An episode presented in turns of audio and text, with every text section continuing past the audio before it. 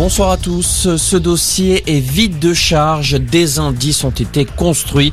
La critique d'Alexandre Martin, l'avocat de Cédric Jubilard, son client mis en examen pour le meurtre de son épouse Delphine, disparue depuis près d'un an, était auditionné aujourd'hui devant la cour d'appel de Toulouse. Nouvelle demande de remise en liberté. Mais après deux heures d'audience à huis clos, le procureur général a requis le maintien en détention de Cédric Jubilard. L'arrêt sera rendu le 22 novembre.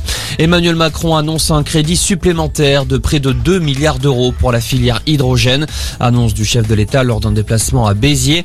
Un crédit qui vient s'ajouter au plan de 7 milliards d'euros déjà mis en place pour aider la filière. Le gouvernement ambitionne de faire de la France un des leaders européens de la fabrication d'hydrogène avec pour objectif de réduire les émissions de gaz à effet de serre.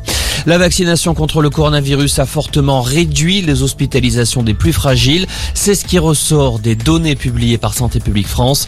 Lors de la quatrième vague, les nombreux moyens de cas et de décès ont été réduits de plus de 90% pour les résidents en EHPAD comparé à la seconde vague.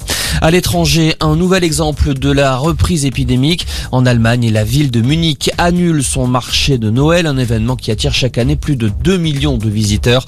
Le maire justifie l'annulation par la croissance exponentielle des infections.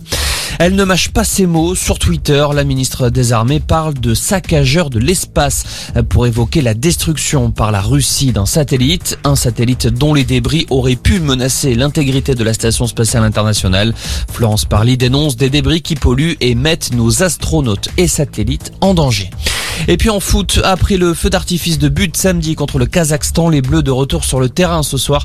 L'équipe de France se déplace en Finlande. Dernier match de qualification pour la Coupe du Monde au Qatar. Les Français, déjà qualifiés, joueront donc sans pression. Coup d'envoi 20h45. Voilà pour l'info. Excellente fin d'après-midi.